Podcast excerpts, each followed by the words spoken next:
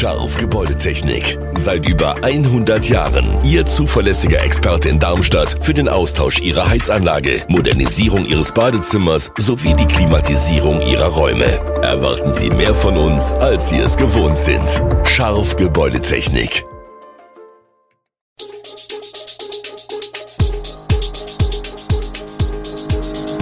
Gude, unser morgendliches News Update. Das Wichtigste aus Südhessen für Sie im Überblick. Guten Morgen aus Darmstadt an diesem 20. September. Kritik am Lichtenberg-Block in Darmstadt. Koziol wehrt sich gegen Behördenwillkür und Lkw-Fahrer an A5 treten in Hungerstreik. Das und mehr hören Sie heute im Podcast. Kritik am geplanten Verkehrsversuch Lichtenberg-Block im Darmstädter Martinsviertel.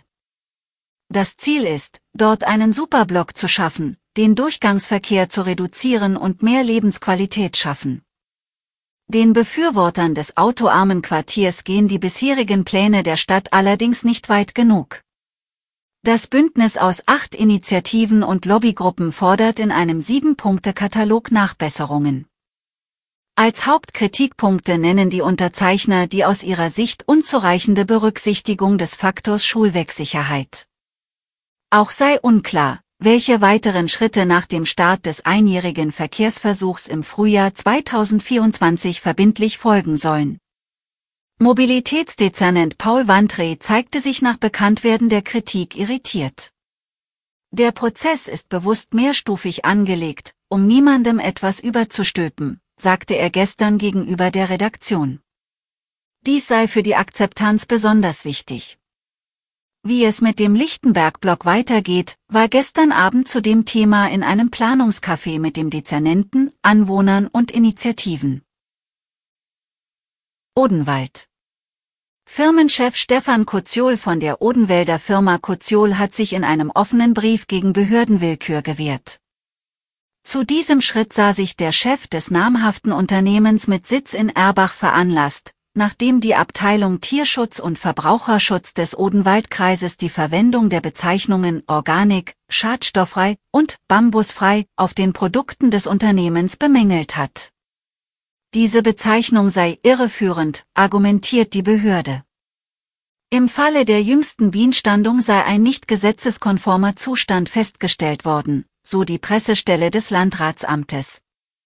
Koziol sieht sich durch die behördlichen Bescheide nach den jüngsten Beanstandungen in seiner Meinung bestätigt.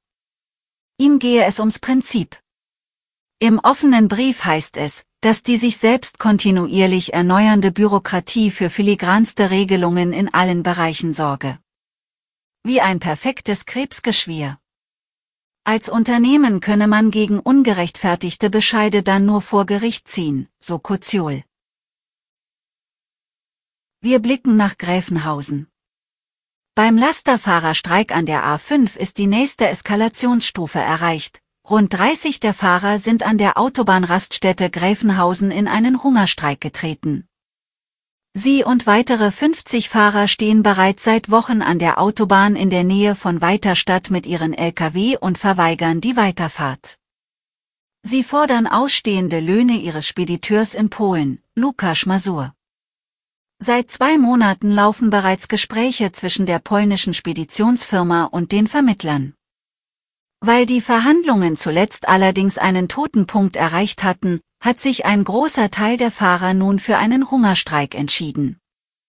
Laut eines Vermittlers befinden sich die Fahrer aus Georgien, Usbekistan, Tadschikistan und der Ukraine in einer verzweifelten Lage.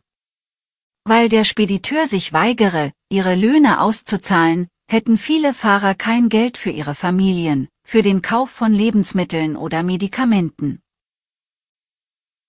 In fünf hessischen Städten wird an diesem Mittwoch für eine bessere Bildungspolitik demonstriert. Die Gewerkschaft Erziehung und Wissenschaft hat zu Protesten in Frankfurt, Kassel, Gießen, Fulda und Darmstadt aufgerufen. Sie alle sollen am Nachmittag stattfinden, damit möglichst viele Schüler, Lehrer und Eltern sowie weitere Unterstützer teilnehmen können. Auch am Samstag wird demonstriert, unter anderem in Mainz. Mit den Aktionen wollen die GEW und weitere Initiativen zweieinhalb Wochen vor der hessischen Landtagswahl ein Signal an die Politik senden. Das Thema Bildung müsse in der nächsten Legislaturperiode neu ausgerichtet werden. Der Protesttag richtet sich unter anderem gegen den laut GEW herrschenden Lehrkräftemangel an den Schulen, gegen Unterrichtsausfall und Fachkräftemangel auch in Kitas. Bundesinnenministerin Nancy Faeser hat den rechtsextremistischen Verein Hammerskins Deutschland sowie weitere Ableger der Gruppe verboten. Rund 700 Einsatzkräfte der Polizei durchsuchten am Dienstag die Wohnungen von 28 mutmaßlichen Mitgliedern in zehn Bundesländern, unter anderem in Rheinland-Pfalz und Hessen. Dabei wurden Dolche, eine Granate, weitere Waffen und Hakenkreuzfahnen gefunden. Die Vereinigungen agieren laut Innenministerium gegen die verfassungsmäßige Ordnung und den Gedanken der Völkerverständigung. Das Verbot ist laut Faeser ein klares Signal gegen Rassismus und Antisemitismus und ein harter Schlag gegen den organisierten Rechtsextremismus. Dieser sei noch immer die größte extremistische Bedrohung für die Demokratie. Alle weiteren Hintergründe und aktuelle Nachrichten lesen Sie auf www echo-online.de Gute Südhessen ist eine Produktion der VAM von Allgemeiner Zeitung, Wiesbadener Kurier, Echo Online und Mittelhessen.de. Redaktion und Produktion die NewsmanagerInnen der VAM.